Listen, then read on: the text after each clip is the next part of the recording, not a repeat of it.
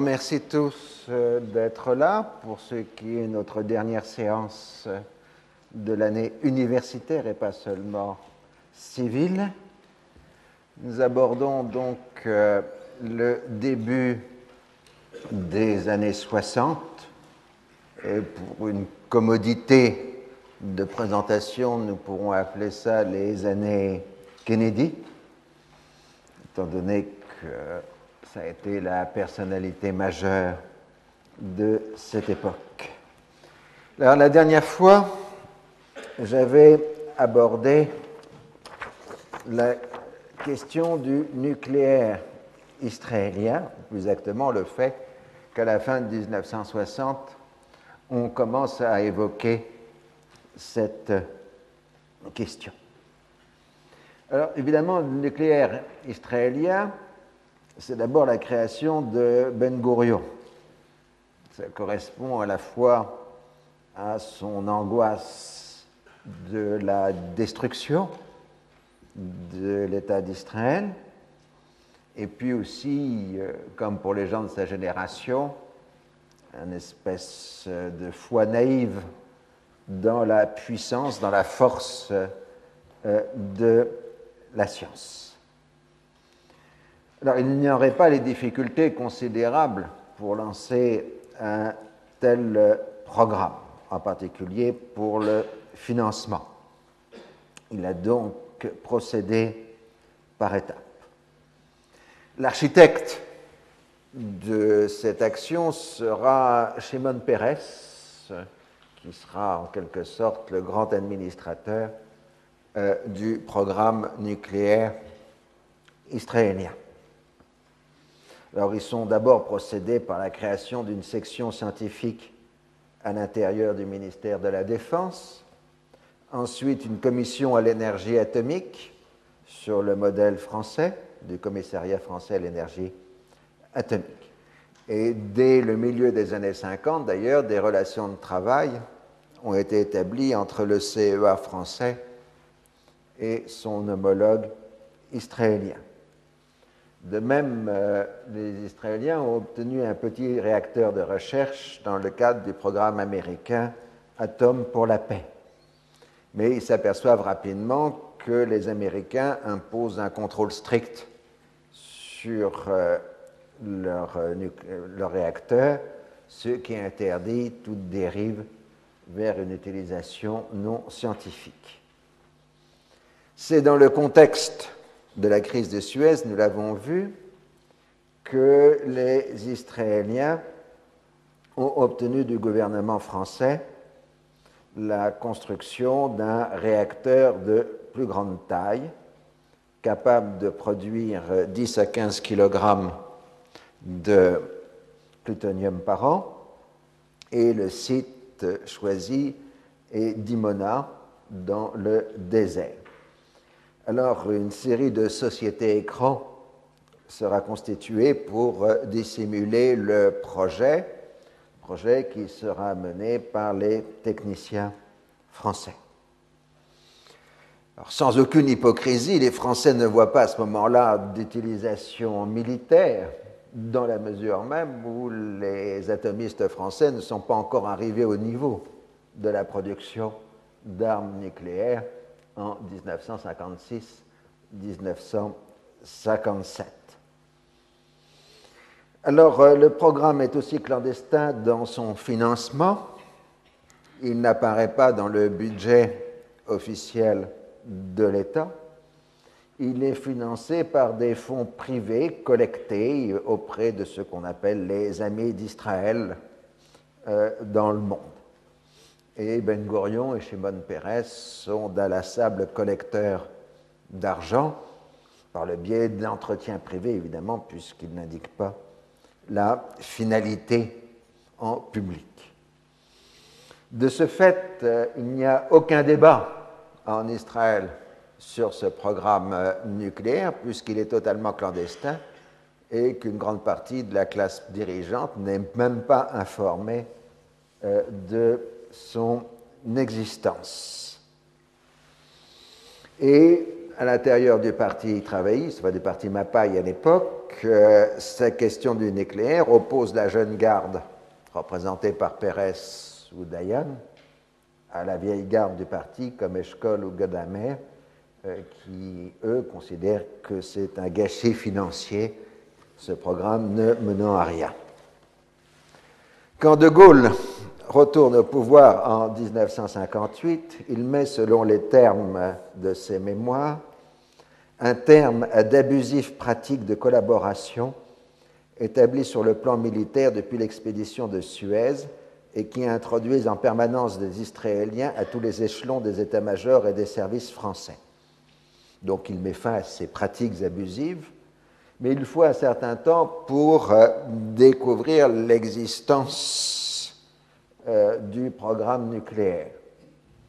En effet, c'est à l'époque Jacques Soustel qui est la charge du nucléaire français.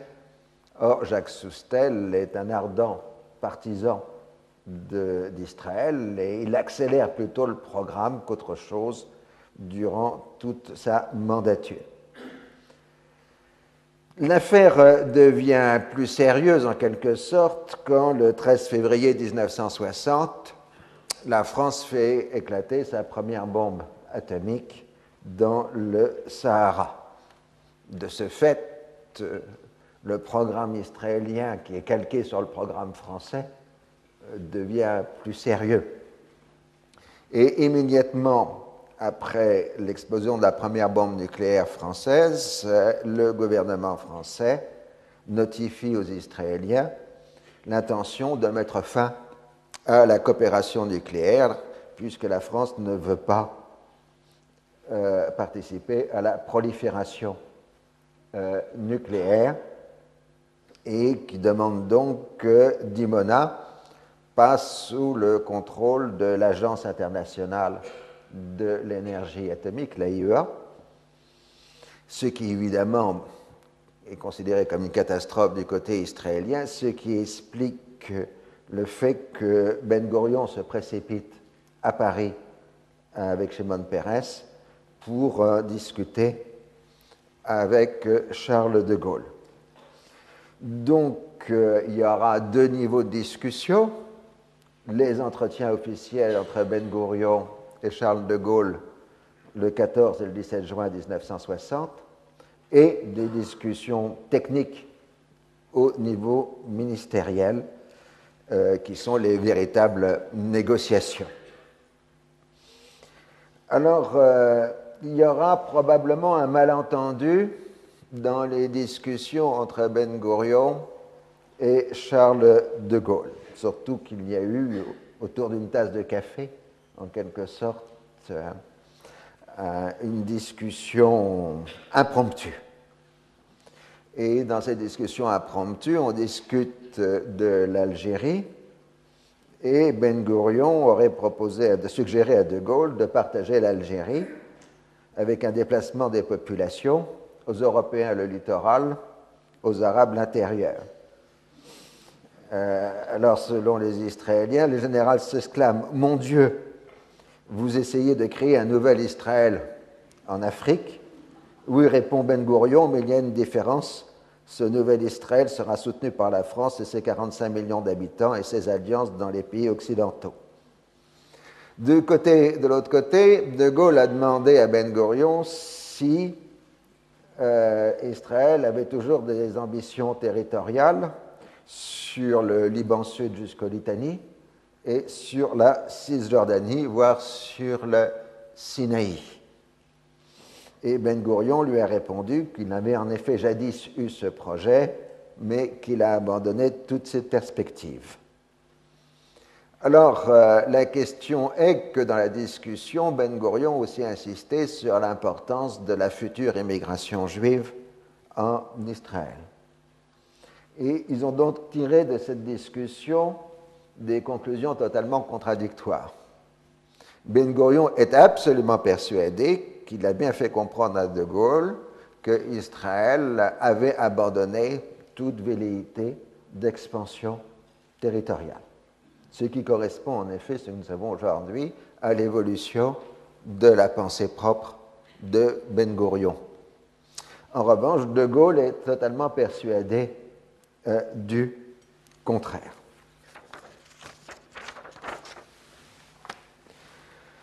Alors, la négociation se continue au niveau ministériel et euh, de Murville, en août 1960, menace d'interrompre unilatéralement la coopération euh, nucléaire s'il n'y a pas d'inspection du site de Dimona, la France étant prête à indemniser les Israéliens.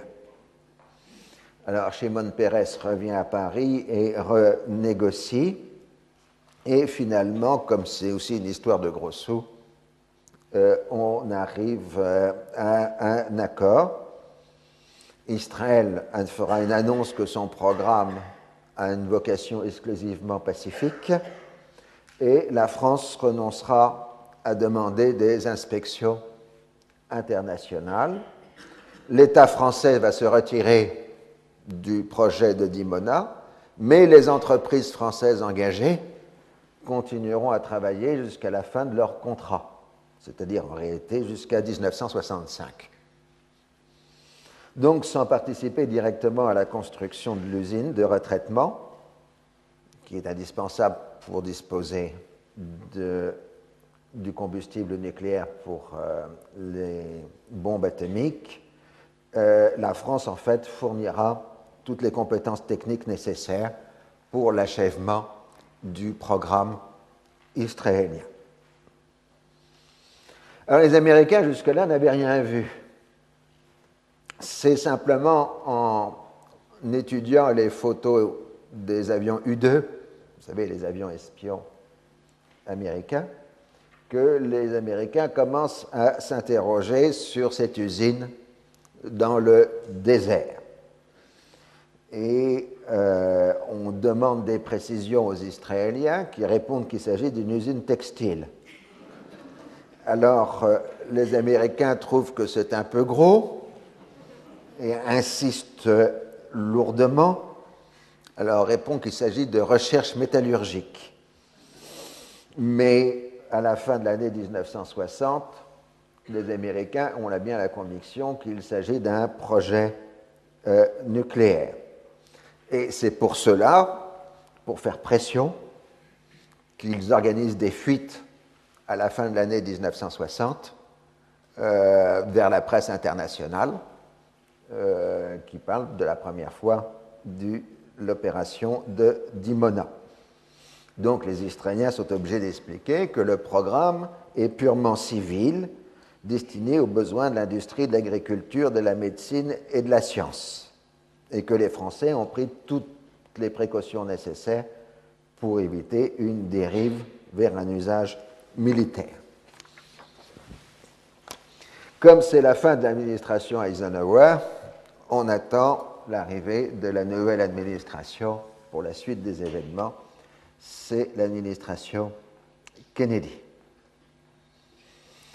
Au moment du passage d'administration, le 19 janvier 1961, Eisenhower signale à son successeur qu'Israël aura à partir de 1963 la capacité de produire 90 kg de plutonium de qualité militaire et qu'il faut donc agir tout de suite pour établir un système de contrôle.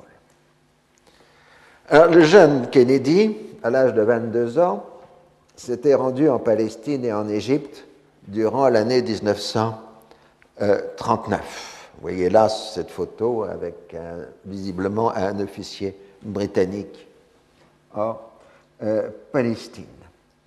En tant que parlementaire, il a approuvé la création de l'État d'Israël et s'est rendu dans ce pays en 1951 avec son frère Robert et il a été reçu à ce moment-là par Ben Gurion, euh, Premier ministre. Devenu sénateur, il s'est peu exprimé sur la question israélo-arabe. Contrairement aux autres démocrates importants du parti, il n'est pas une personnalité qui a pris position forte pour Israël lors de la crise de Suez en 1956-57. En 1957, il s'est rendu brusquement célèbre en prenant position dans un discours public pour l'indépendance de l'Algérie, ce qui lui a donné une très haute cote dans l'opinion euh, publique arabe. Durant la campagne électorale de 1960, il doit prendre ses distances par rapport à son père, qui était connu pour avoir des opinions antisémites fortes. Vous vous rappelez, le père Joseph Kennedy avait été ambassadeur des États-Unis à Londres en 1938-1940. Il s'était montré partisan de l'apaisement d'Hitler. C'était un munichois, on pourrait dire, un munichois. Et euh, il était connu pour avoir des opinions antisémites. Alors déjà euh, quand Kennedy était catholique dans un pays majoritairement protestant, euh, et donc, au contraire, il a bien insisté durant la campagne électorale sur les accomplissements de l'État d'Israël et a prôné une conférence internationale sur le Moyen-Orient pour mettre fin à l'état de guerre. De toute façon, en tant que démocrate, euh, le vote juif lui est pratiquement automatiquement acquis dans cette période. Les républicains ayant peu d'attraction sur euh, les juifs euh, américains. Et d'autre part, l'administration Eisenhower sortante avait été justement l'administration américaine la plus la moins dépendante de l'électorat juif, euh, enfin celle qui avait le moins ménagé les lobbies divers pro-israéliens aux États-Unis. Et Nixon, qui était le vice-président d'Eisenhower, avait été le rival malheureux de Kennedy durant les élections. Alors, selon l'habitude démocrate, euh, il a avec lui un conseiller aux affaires juives, Meir Feldman, euh, qui euh, est chargé donc de maintenir le contact politique avec les juifs américains. Mais le reste de l'équipe Kennedy n'est pas connu comme étant très favorable aux Israéliens. Le nouveau secrétaire d'État, Dean Rusk, euh, a été un diplomate de carrière qui, euh, au moment de la création de l'État d'Israël, avait fait partie du groupe qui était hostile à la reconnaissance immédiate, en tout cas, de l'État d'Israël. Le nouvel ambassadeur américain en Égypte, John Beddoe, est un missionnaire protestant qui a auparavant dirigé l'université américaine du Caire et qui aussi, en 1948, s'était euh, mis publiquement euh, hostile à la création euh, de l'État d'Israël. Au début des années 60, Certes, le lobby pro-sioniste s'est déjà organisé, l'IPAC a été créé, American Israel Public Affairs Committee, mais si l'IPAC a une capacité réelle d'influence au Congrès, il n'en a absolument pas sur la Maison-Blanche. le génie politique de Kennedy va consister à maintenir une politique relativement centriste dans le jeu politique américain, tout en donnant un air de jeunesse à cette politique américaine. Son, grand slogan, c'est qu'il est le premier président des États-Unis à être né au XXe siècle. Il donne plus du dynamisme, euh, qu'autre chose à une politique qui est finalement très modérée, y compris dans les affaires raciales. C'est aussi un combattant de la guerre froide, un Cold Warrior, comme son prédécesseur, mais il a le don, le talent de donner un aspect progressiste à sa vision de la guerre froide. Ainsi, sa prise de position sur l'Algérie lui a acquis une réputation solide d'être anticolonialiste et donc euh, lui donner une forte réputation euh, dans les pays du tiers-monde. Alors, très habilement, Kennedy va ouvrir tout de suite une correspondance privée, en quelque sorte, avec Nasser, discutant avec lui de l'ensemble des affaires du monde. Évidemment, le leader égyptien ne peut être que flatté de cette correspondance avec l'homme le plus puissant euh, du monde. Mais ça n'interdit pas euh, des sujets qui fâchent, comme la solidarité affichée de Nasser avec Castro au moment même de l'affaire de la baie des cochons, par exemple. Nasser est aussi très frappé par la présence euh, comme conseiller de Kennedy de Walter Rostow.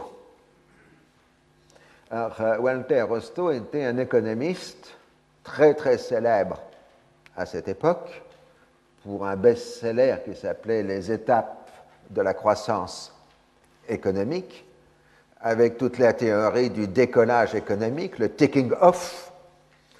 Et euh, malheureusement pour l'Égypte, Nasser va beaucoup s'inspirer des théories de Walter Rostow, ce qui sera plutôt une catastrophe euh, pour l'économie égyptienne, mais ça c'est une autre histoire. Euh, souvent dans ses discours, euh, Nasser des années 60 va évoquer le taking off, enfin en arabe il le fait en tout cas, à la population égyptienne. Pour simplifier l'idée, c'était plus on, on, injecte massivement du capital et on provoque un mouvement quasi automatique de croissance économique qui débouche sur une révolution industrielle. Et euh, donc, euh, c'est une influence tout à fait négative sur la stratégie économique suivie euh, par l'Égypte.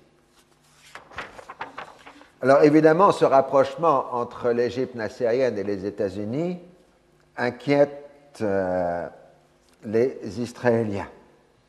De plus, l'administration Kennedy fait des demandes insistantes pour qu'il y ait des inspections à Dimona. les Israéliens refusent toute idée d'inspection et acceptent le principe de visite. Euh, donc, euh, on en discute pendant un certain temps sans euh, arriver à une décision. Dès mai 1961, euh, Kennedy a lancé l'idée d'un règlement de la question des réfugiés palestiniens. Il a envoyé une lettre programme à l'ensemble des chefs d'État de la région, annonçant une reprise des travaux de la commission de conciliation et la volonté des États-Unis de contribuer à résoudre le tragique problème des réfugiés palestiniens sur la base du principe du rapatriement ou de la compensation avec une solution équitable pour la question des ressources en eau du Jourdain. Alors, euh, cette proposition américaine prend tout le monde à dépourvu parce que, on l'a vu de la séance précédente, le débat arabe était plutôt sur la renaissance de la nation, enfin du peuple euh, palestinien. Et euh, Nasser est plutôt dans cette période en forte opposition avec euh, la monarchie hachémite de euh, Jordanie.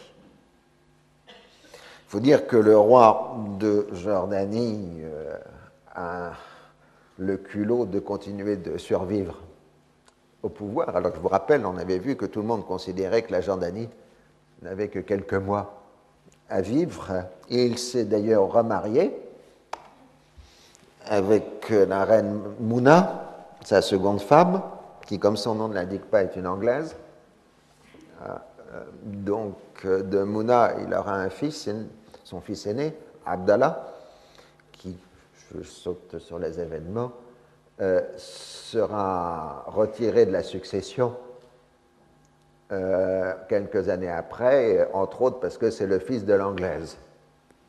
Et que, d'autre part, le frère cadet de Hussein Hassan venant d'arriver à l'âge adulte, euh, Hussein va désigner donc euh, son frère comme successeur, Hassan, et non pas Abdallah, et ceci va durer jusqu'à la veille de la mort de Hussein, 30 ans après, où il, changera de nouveau l'ordre euh, de succession, et finalement Abdallah, qui avait été retiré de l'ordre de succession lui succédera sous le nom de Abdallah II, c'est-à-dire l'actuel hein, roi euh, de Jordanie.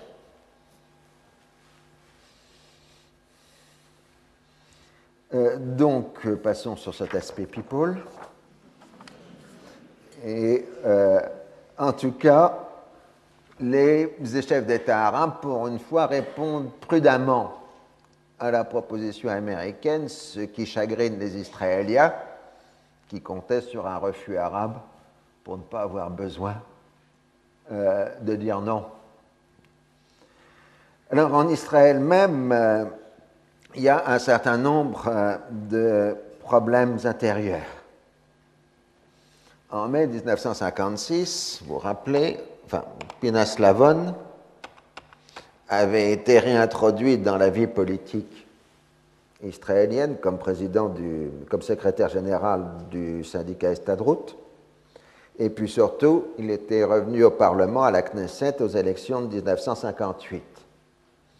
Et Lavon est persuadé euh, que son éviction en 1955 était due à un complot mené par Moshe Dayan et Shimon Peres et euh, qu'on a utilisé des faux euh, pour le faire tomber du pouvoir.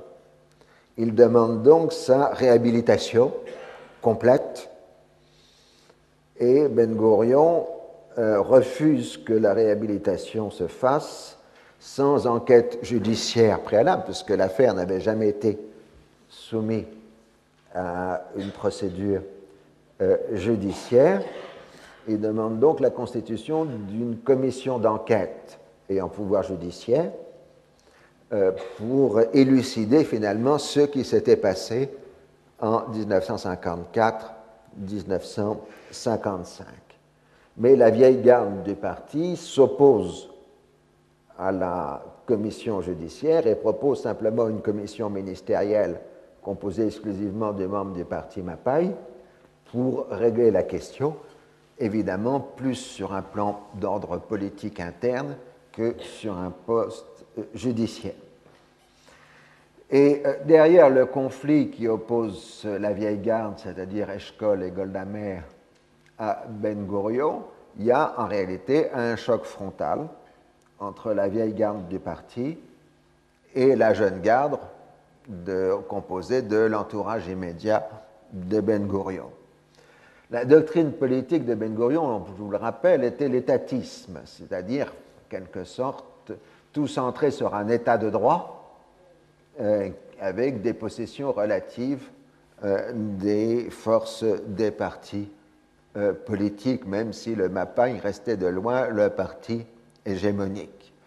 Et Ben Gurion, par ailleurs, qui a maintenant plus de 70 ans, est totalement accaparé par les tâches politiques à la fois de président du Conseil et de ministre de la Défense, et donc il ne contrôle plus l'appareil du parti. Alors qu'évidemment, ses adversaires, eux, contrôlent solidement euh, l'appareil du parti. Et donc, euh, sur ce dossier, Ben Gurion est mis en minorité à l'intérieur du parti. Du coup, il démissionne en janvier 1961. Alors évidemment, la vieille garde cède et lui demande de, euh, revenir au pouvoir et donc euh, Lavonne est éliminé des cercles dirigeants euh, du parti. Hmm, dans ce cadre-là, on dissout la Knesset et de nouvelles élections euh, ont lieu.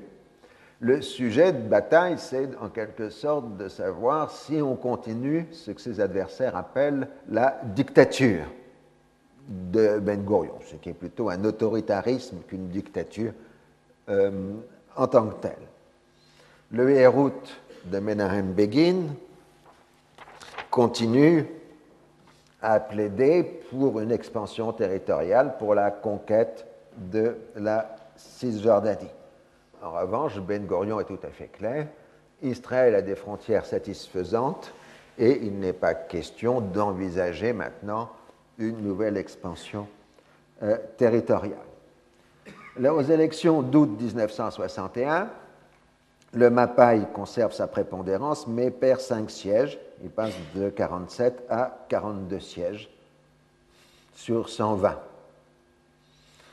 Le Hérout conserve une position stable. Ce sont les partis centristes qui euh, progressent, les séfarades n'ayant aucune représentation parlementaire à cette époque. Reste qu'il faut constituer une coalition gouvernementale et que la campagne électorale s'est en fait pour ou contre Ben Gurion. Il est difficile à Ben Gurion euh, de réunir cette coalition. Donc il euh, prend la direction du gouvernement chargé des affaires courantes, euh, tandis que c'est Lévi Eshkol qui, lui, est chargé d'organiser la coalition, c'est-à-dire de faire les longues négociations pour arriver à un gouvernement de coalition. Alors, autre, autre sujet de controverse que la personnalité de Gurion, il y a le statut des Arabes d'Israël. Très curieusement, à la fois la gauche, c'est-à-dire les partis ouvriers comme l'Ardout Avodat et le Mapam, qui sont plus à gauche que le, euh, le Mapai, et la droite de Begin demandent la fin du contrôle militaire sur euh, les Arabes d'Israël. Euh, bon, on pourrait s'y attendre de la gauche, mais la position de la droite s'explique par le fait que Begin considère que le gouvernement militaire imposé à des populations qui ont la nationalité et la citoyenneté israélienne est un abus de droit et que l'absence de liberté accordée aux Arabes d'Israël constitue un danger pour l'ensemble de la population. Et c'est donc au nom de l'universalité du droit qu'il demande la fin du gouvernement militaire sur euh, les Arabes euh, d'Israël. Alors que les socialistes, eux, exigent le maintien du gouvernement militaire au nom des impératifs de sécurité. Autre dossier, évidemment, celle de l'enquête judiciaire sur l'affaire Lavonne, et Ben Gurion cède sur ce point en disant qu'il il est prêt à renoncer temporairement à cette commission d'enquête judiciaire sur l'affaire. Pour la première fois, donc, Ben Gurion a vu sa position politique extrêmement ébranlée, et ce n'est qu'en décembre 1961 que le nouveau gouvernement est formé, et il a une majorité fragile, 63 sièges, sur 120 à la Knesset. Donc on a attendu les élections israéliennes pour euh, rouvrir le dossier de d'Imona. Et euh, Shimon Peres a essayé d'expliquer aux Américains que ce qui comptait, c'était l'ambiguïté sur le statut du programme nucléaire israélien euh, l'intérêt d'Israël est de laisser Nasser dans un état d'incertitude en ce qui concerne la nature et les travaux du projet. Car cette incertitude est un élément de la dissuasion israélienne par rapport aux États arabes. Donc on transige et finalement on obtient la visite, pas l'inspection, la visite de deux scientifiques américains qui passent six heures sur le site de Dimona un samedi, c'est-à-dire jour où personne ne travaille. Euh, ils sont très correctement reçus, mais en six heures, ils ne peuvent pas voir grand-chose. Ils voient bien une capacité pour la recherche, mais doivent reconnaître que le réacteur pourrait être éventuellement reconverti à des fins militaires et donc suggèrent la poursuite des visites. Donc ce dossier est temporairement fermé et Kennedy peut maintenant rouvrir le dossier euh, des réfugiés euh, palestiniens.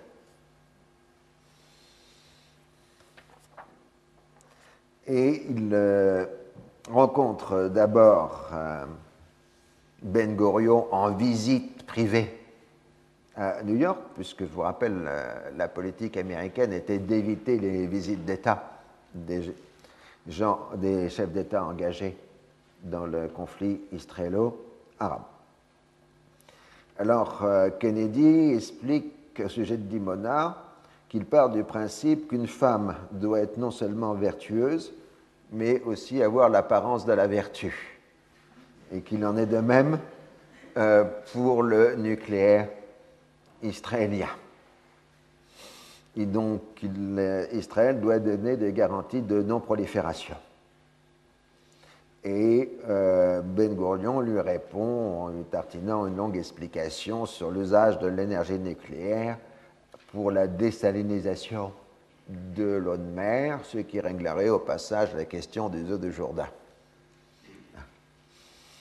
Et ensuite, Ben Gurion reprend la demande déjà faite à l'administration Eisenhower de la livraison de missiles sol-air Hawks, euh, car euh, Israël est très inquiet de la montée en puissance de l'aviation de bombardement égyptienne. Euh, mais Kennedy lui répond que le problème avec les missiles Hawks, c'est que c'est des missiles et que la position américaine, c'est de ne pas pousser le Moyen-Orient à entrer dans une course aux armements balistiques, même défensifs. Donc on réétudiera la question. Euh, sur le chemin du retour, en juin 61, euh, Ben Gurion repasse par Paris, où il est reçu par De Gaulle. C'est là où il y a le célèbre toast euh, au repas officiel de De Gaulle. Nous tenons à vous assurer de notre solidarité, de notre amitié, et je lève mon verre à Israël, notre ami et notre allié.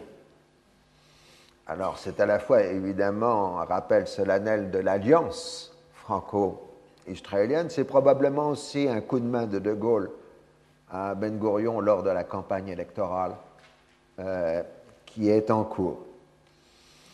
Euh, dans les entretiens séparés entre Golda Meir et De Murville, on a abordé la question des Juifs d'Algérie et la position du gouvernement français est claire. Il n'y a pas de Juifs en Algérie, il n'y a que des citoyens français. Et que donc toute intervention israélienne dans le dossier algérien serait malvenue, puisqu'il n'y a pas de problème de réfugiés juifs en Algérie. Et euh, en revanche, Cove de Murville et Golda Meir sont tout à fait d'accord sur le dossier des réfugiés palestiniens qui voudraient avoir réglé depuis longtemps. Et Cove de Murville dit que c'est même la faute à l'humanitarisme américain si les Américains avaient cessé de financer l'UNRWA, il y a longtemps que le dossier des réfugiés aurait été réglé. Donc, la question semble plutôt bien partie. Euh, il n'en reste pas moins euh, que Kennedy a demandé la relance de la commission de conciliation. Et c'est les, Israéliens les premiers, 18 juin 1961, euh, qui ont montré leur hostilité à cette proposition euh, américaine. Alors, des autres Arabes finissent par répondre, bon, Kassim en Irak de façon négative, voilà le général Kassim. Euh, mais on vous rappelait qu'il avait fait de la renaissance palestinienne un arme de combat contre Nasser. Le roi Saoud d'Arabie saoudite répond de façon injurieuse, mais tout le monde attribue ça à l'influence de son représentant aux Nations Unies, Ahmad al-Shoukairi, qui est un Palestinien connu pour la virulence de son discours. Donc euh, là aussi, euh, on ne fait pas trop intention. Le roi Hussein se montre ouvert à une reprise des travaux de la commission. Fouad Shehab au Liban aussi. Mais à la fin 61, la véritable question qui préoccupe le monde arabe, c'est le Koweït, puisque l'émirat du Koweït vient d'accéder à l'indépendance. L'Irak revendique le Koweït comme faisant partie de son territoire national. La Grande-Bretagne envoie des troupes à Koweït pour protéger l'émirat. Nasser soutient l'indépendance euh, du Koweït, rien que pour embêter l'Irak. Et finalement, ce sont des troupes arabes, en particulier égyptiennes, qui viennent prendre la relève des troupes britanniques à Koweït pour maintenir l'indépendance de l'émirat. Et de toute façon, ensuite, l'Irak est trop préoccupé par l'accroissement de la révolte kurde pour relancer le dossier du Koweït. Sur le plan international et pour mémoire, signalons la mort le 17 septembre 1961 d'Amarjol dans un accident d'avion en Afrique et son remplacement comme secrétaire général de l'ONU par le Birman Utan. Alors finalement, au mois d'août, les Américains désignent le représentant délégué à la commission de conciliation pour la question des réfugiés de Palestine. Il s'agit de Joseph Johnson, qui est le président de la Fondation Carnegie. Alors, euh, il va d'abord évidemment s'informer auprès des uns et des autres de leur position euh, officielle. Évidemment, il reçoit tous les discours habituels sur le dossier, mais il trouve que l'ensemble est plutôt encourageant et que l'on peut euh, continuer à travailler. Autre élément du contexte, c'est que la, Syrie fait sécession le 28 septembre 1961 de la République arabe unie. Bon, euh, ça ne se fait pas sans douleur. Euh, L'Égypte ne reconnaît pas la validité de la scission et l'Égypte conserve le nom de République arabe unie et maintient une politique de déstabilisation permanente du nouveau gouvernement euh, syrien. En janvier 1962, Joseph Johnson démarre sa seconde mission sur le terrain. Cette fois, il ne s'informe pas seulement, il fait des euh, propositions. Son idée est de procéder à une expérience test concernant une vingtaine de milliers de réfugiés. On le permettrait, en les informant clairement des conditions, de choisir entre le rapatriement en Israël, avec les difficultés que cela poserait pour eux, et ou la réinstallation dans le pays hôte, ou troisième hypothèse, l'émigration à l'extérieur du Moyen-Orient. Et Johnson considère que très probablement la majeure partie des réfugiés opteraient pour euh, soit la réintégration, l'intégration sur place, soit sur l'émigration à l'extérieur, plutôt que sur le retour en Israël. Un facteur utilisé pour aider la mission Johnson, l'administration Kennedy amplifie l'aide économique à l'Égypte nassérienne et en même temps aussi à l'État euh, jordanien. N'en reste pas moins que Nasser euh, est obligé de faire des gestes par rapport à la montée ou la remontée du sentiment palestinien et le 10 mars 1962, il crée un nouveau statut constitutionnel provisoire pour la bande de Gaza, territoire défini comme faisant partie intégrante de la Palestine, elle-même partie de la nation arabe. Donc on crée un ensemble d'institutions à Gaza, sous contrôle égyptien, mais ces institutions porteront toutes le nom d'institutions euh, palestiniennes. Et dans le même discours, euh, Nasser définit la Cisjordanie comme partie intégrante de la patrie palestinienne, injustement annexée au royaume imaginaire de Hussein, ce qui est plutôt charmant euh, pour le roi. Quant à Cassim, il surenchérit en disant ben, on a commencé la guerre de guérilla contre Israël. Reste que la Syrie, qui est complètement isolée, elle, se heurte directement aux Israéliens sur les histoires du lac de Tibériade et de la zone démilitarisée, avec des incidents relativement violents.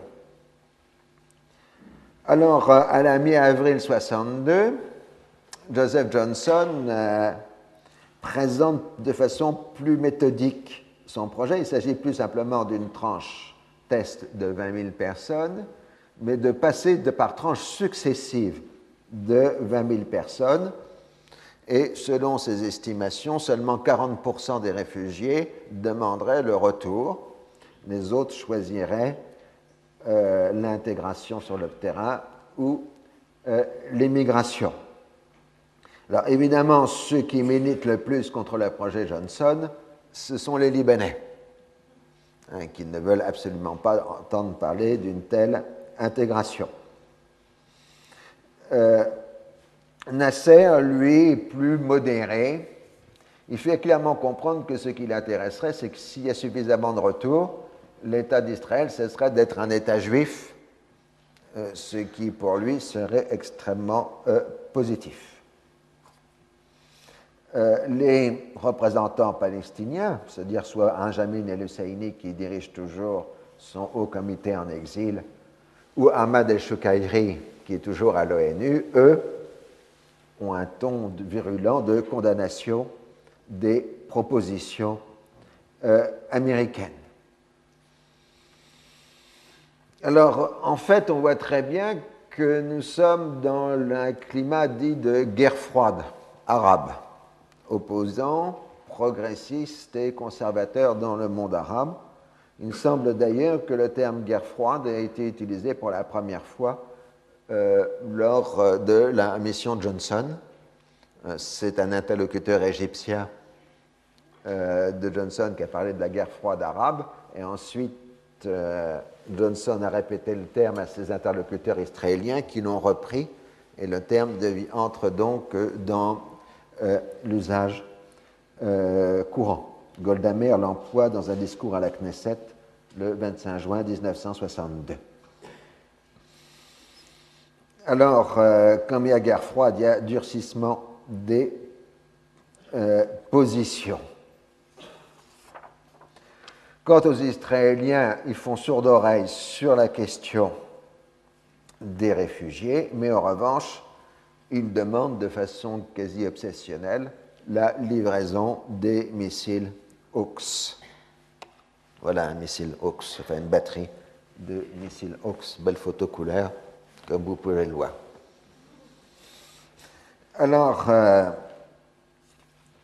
cette question va devenir centrale dans les rapports entre les Américains et les Israéliens. Elle a en fait deux sens. D'abord, la question purement technique de disposer de missiles sol-air de bonne qualité, ce qui est quand même important sur le plan militaire, mais surtout les Israéliens veulent obtenir cet armement de la part des États-Unis, c'est-à-dire engager réellement les États-Unis dans un processus d'armement de l'État d'Israël et ne plus passer par les Européens. Et c'était pour la même raison que les Américains jusque-là avaient fait sourde oreille aux demandes israéliennes. Alors Shimon Peres va agir aux États-Unis de la même façon qu'il a agi en France quelques années plus tôt. C'est-à-dire qu'il va court-circuiter le ministère des Affaires étrangères, ici le département d'État, pour s'adresser directement aux militaires américains et aussi par le biais du Conseil national de sécurité ou de sécurité nationale. Alors aux militaires, Shimon Peres explique que la vente des Hawks est de nature défensive, car ça neutraliserait l'aviation égyptienne et la capacité égyptienne dite de première frappe, en langage militaire, c'est-à-dire d'attaque surprise. Au second, il évoque ainsi le maintien d'un équilibre des forces au Moyen-Orient. Il laisse entendre que plus les Israéliens seront armés, moins ils auront tentation de se lancer dans une aventure militaire défensive, préventive euh, contre leurs adversaires arabes. Alors, exactement comme en France quelques années plus tôt, ce sont les militaires américains qui se font les avocats des thèses israéliennes, tandis que les diplomates sont extrêmement euh, réticents. Pour les diplomates, si on cède sur les Hawks, ce sera le début d'un engrenage inexorable qui entraînera les États-Unis d'année en année à fournir de plus en plus d'armement à Israël, donc qui fera cesser la position de neutralité américaine euh, dans le conflit, et ça amènera l'ensemble, l'aliénation du monde arabe par rapport aux États-Unis. D'autant plus que l'Union soviétique en profitera pour armer les Arabes, et donc finalement, les États-Unis seront amenés à financer directement une course aux armements au Moyen-Orient. On a une discussion en quelque sorte en termes de calendrier. Les militaires pensent à l'immédiat. Euh, il y a une vulnérabilité israélienne en matière euh, de première frappe égyptienne qu'il s'agit seulement de compenser, tandis que les diplomates raisonnent à moyen ou à long terme. Alors, le 7 juin 1962, Joseph Johnson dépose son rapport définitif, c'est-à-dire donc une opération test qui est abandonnée, mais la proposition d'une compensation de l'ordre de 1500 dollars par réfugié, ce qui amènerait son programme à un coût de 1 milliard 400 millions euh, de dollars, et on ferait passer à tous les chefs de famille de réfugiés concernés un questionnaire. Là, vous avez sur l'écran une version française du questionnaire euh, de Johnson, nom, date de naissance, nom du père, nom du grand-père, etc. Euh, ensuite, euh, préférez-vous rentrer dans ce qui est maintenant Israël, que vous puissiez ou non regarder, regagner votre ancien foyer, oui ou non Préférez-vous rentrer si vous pouvez regagner votre ancien foyer, oui ou non si vous préférez rentrer, êtes-vous prêt à vivre en paix avec vos voisins en tant que résident d'Israël, respectueux des lois Oui et non, etc., etc., etc. Il y en a pour plusieurs pages. Hein, c'est le questionnaire euh, de Johnson. Alors, les diplomates américains qui sentent que la thèse israélienne progresse à l'intérieur ont une idée mauvaise, à mon avis, enfin ça marche toujours comme ça, de faire un linkage, c'est-à-dire un lien c'est-à-dire de conditionner la vente des Hawks à l'acceptation israélienne de la mission Johnson.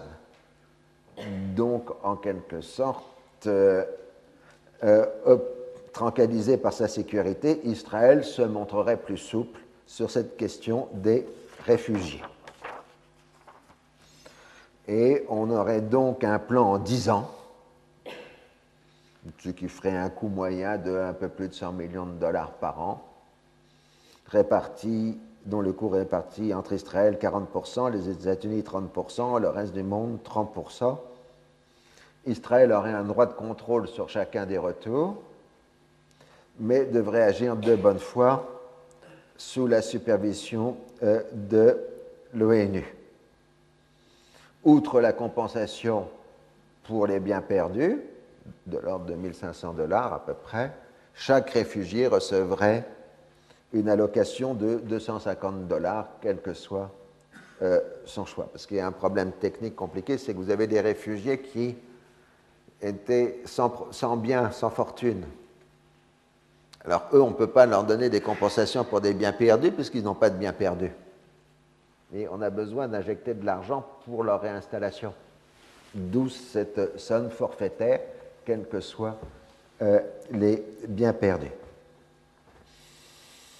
Alors, euh, on en reste là et les Américains commencent à avoir quelques migraines sur le dossier moyen-oriental parce qu'ils se rendent compte que leur aide économique à l'Égypte, essentiellement sous forme de livraison de produits agricoles, euh, certes permet de modérer relativement la politique égyptienne, mais en même temps, ça permet à la République arabe unie de dégager un surplus financier qui lui permet d'acheter des armes à l'Union soviétique, hein, puisque les budgets sont fongibles, quel que soit qu'en pensent les comptables nationaux. Hein, euh, donc, euh, c'est un problème pour la politique américaine. certes, euh, l'Égypte est très bien représentée à Washington par l'ambassadeur Mustafa Kamel, qui est très bien reçu dans les cercles dirigeants américains. Vous voyez ici avec le président Kennedy. Euh, et donne toutes les assurances euh, nécessaires, en particulier ce qui deviendra un thème dominant de la diplomatie égyptienne dans cette période. Nasser est prêt à mettre le dossier palestinien au réfrigérateur, une icebox, si vous voulez, au congélateur, dans la glacière, c'est-à-dire de ne pas le ressortir si les Américains continuent à fournir de l'aide à l'Égypte. De toute façon, la République arabe unie n'attaquera jamais Israël.